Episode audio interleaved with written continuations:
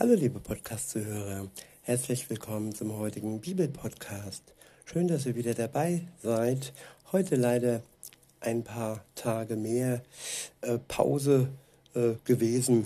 Heute sind leider ein paar Tage mehr Pause gewesen, aber die Absicht besteht weiterhin, dass ich täglich für euch den Bibeleinblick ähm, produziere und die Bibel vorlese für euch und ja, Gottes Wort, so wie er es mir durch seinen Geist schenkt, euch weitergebe.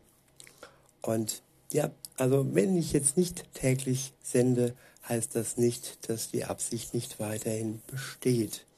Und mein Archiv ist ja groß, da könnt ihr drauf zurückgreifen und irgendwann habe ich bestimmt wieder einen, einen Ablauf, der etwas geregelter ist. Im Moment hat sich einiges neu bei mir ergeben und es spielt sich einiges neu ein, aber ich denke, das wird sich bald eingespielt haben. Insofern, los geht's. Heute habe ich ein Kapitel aus der Offenbarung für euch. Es ist das siebte Kapitel und ich verwende mal wieder die Übersetzung Hoffnung für alle.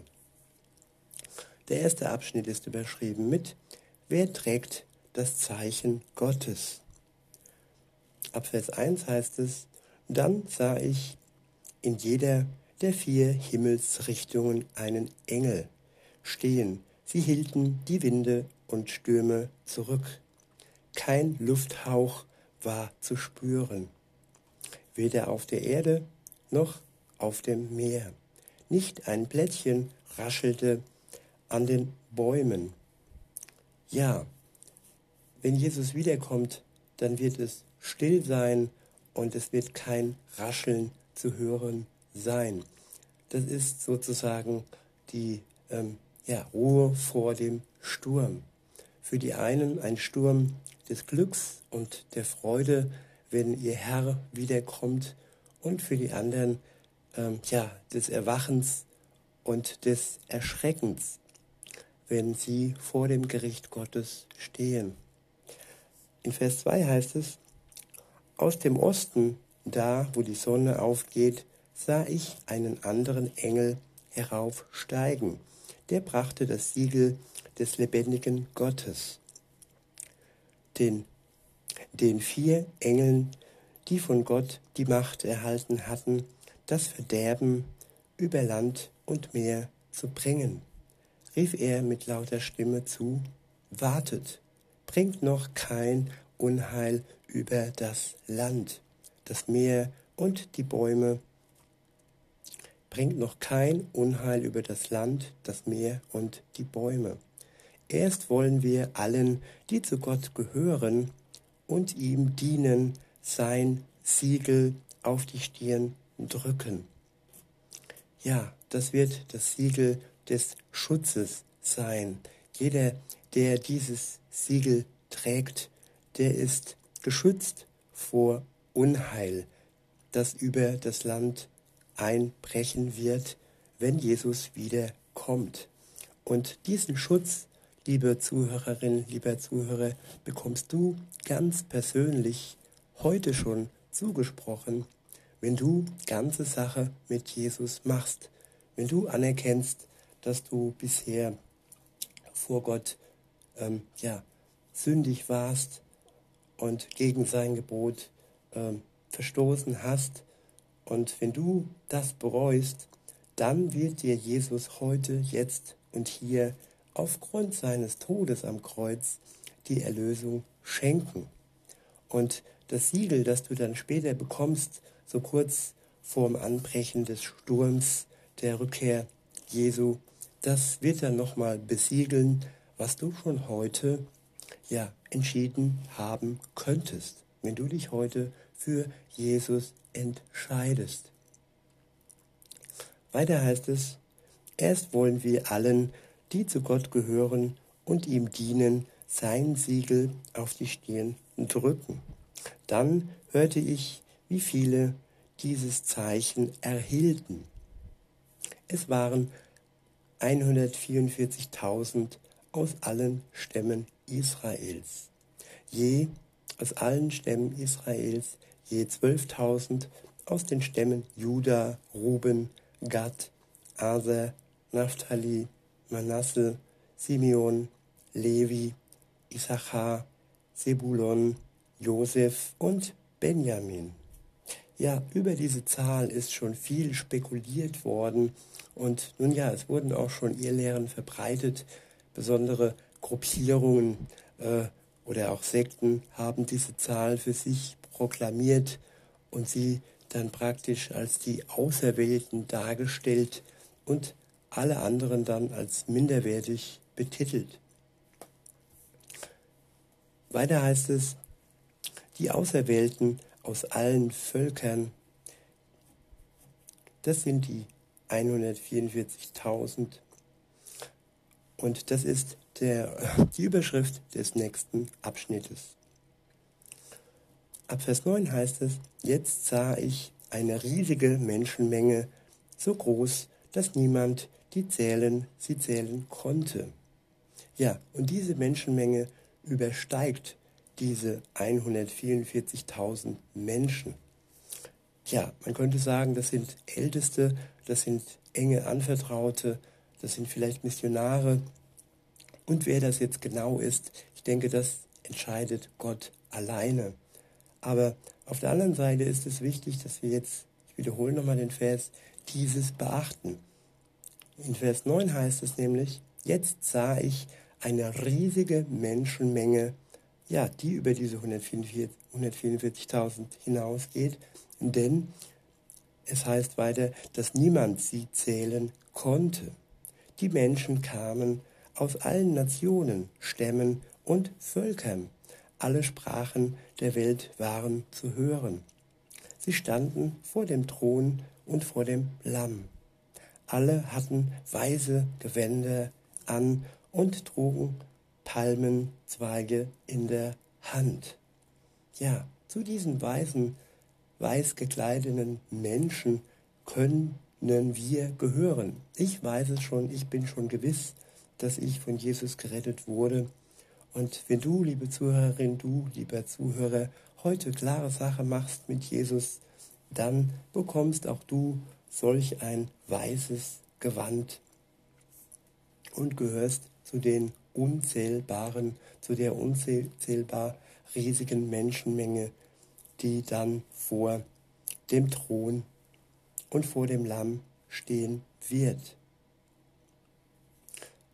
Und weiter heißt es in Vers 10, mit lauter Stimme riefen sie, Heil und Rettung kommen allein von unserem Gott, der auf dem Thron sitzt und von dem und von dem Lamm.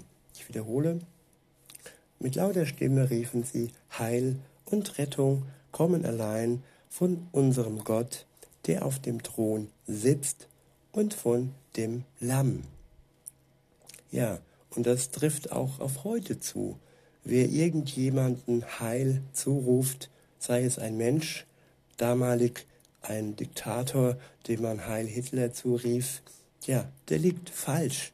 Denn einzig und allein Heil und Rettung kommt von unserem Gott, der auf dem Thron sitzt und von dem Lamm, welches Jesus Christus ist, der für alle Menschen gestorben ist, der sich geopfert hat für die Schuld der Menschheit und insbesondere für die, die das in Anspruch nehmen. Und nein, nicht nur insbesondere, sondern vor allem und ja, herausgesondert die, die seine Gnade in Anspruch nehmen. Es gibt keine allgemeine Rettung und ein universeller Glaube, der alle Menschen in den Himmel beamt sozusagen. Nur der Glaube an Jesus Christus kann uns retten vor dem Gericht Gottes und vor dem Unheil, das über die Welt einbrechen wird. Weiter heißt es in Vers 11, alle Engel standen um den Thron, um die Ältesten und die vier mächtigen Gestalten. Ja, die Ältesten, das sind die 144.000 und, und, und um die vier mächtigen Gestalten, heißt es weiter. Und weiter heißt es, sie fielen vor dem Thron nieder und beteten Gott an.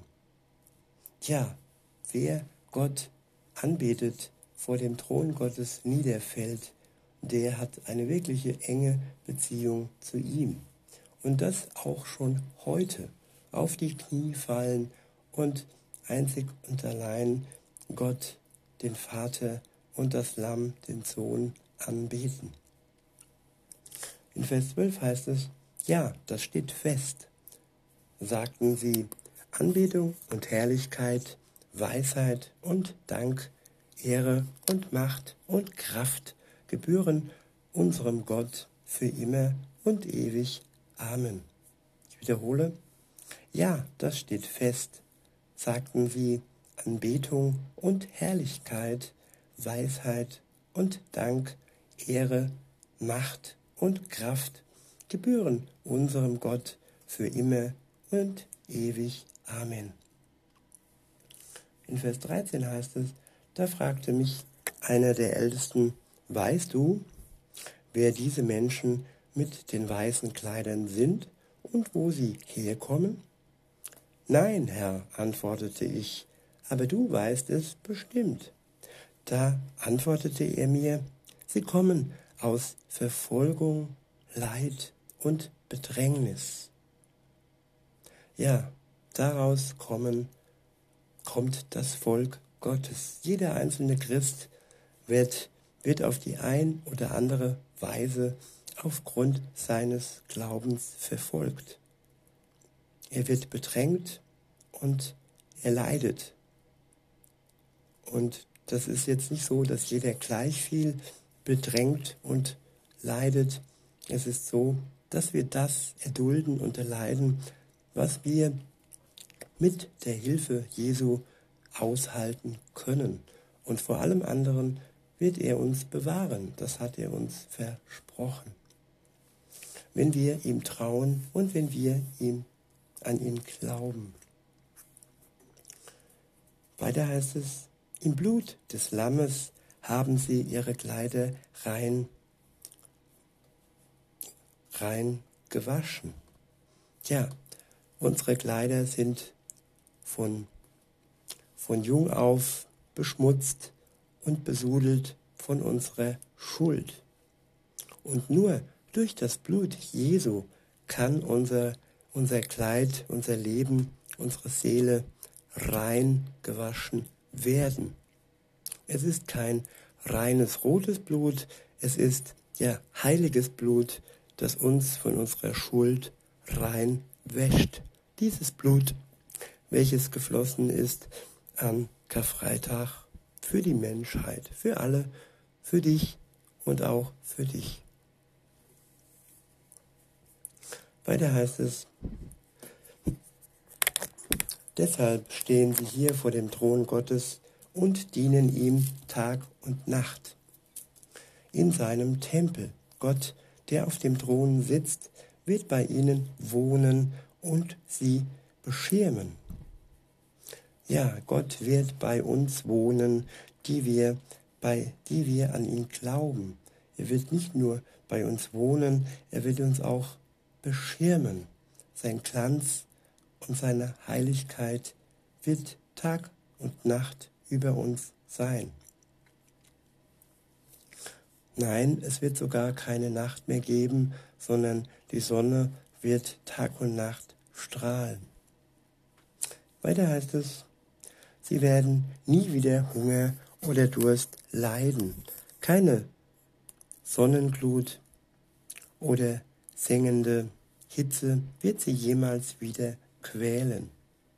Ja, ich weiß nicht, ob ihr auch ein Problem mit der Hitze habt. Ich habe es und die Hitze ist für manch, für mich manchmal wirklich eine ziemliche Qual.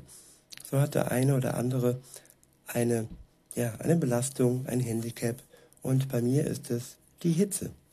Und so freut es mich und vielleicht den einen oder anderen besonders, dass dies dann nicht mehr der Fall sein wird, wenn wir bei Gott wohnen werden und dann nicht mehr von der Sonnenglut gequält werden. In Vers 17 heißt es, denn das Lamm, das in der Mitte steht, wo der Thron ist, wird ihr Hirte sein. Er wird sie zu den Quellen führen, aus denen das Wasser des Lebens entspringt. Und Gott wird ihnen alle Tränen abwischen.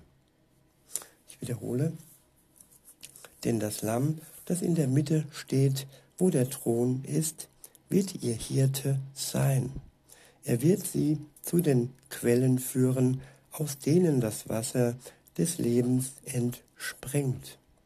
Und Gott wird ihnen alle Tränen abwischen. Ja, die Quelle des Lebens, die Quelle des ewigen Lebens, sie wird uns unseren Durst stillen und Gott wird uns alle Tränen abwischen, die wir hier auf Erden haben. Dort bei Gott brauchen wir nicht mehr traurig sein. In diesem Sinne wünsche ich euch noch einen schönen Tag und sage bis denne.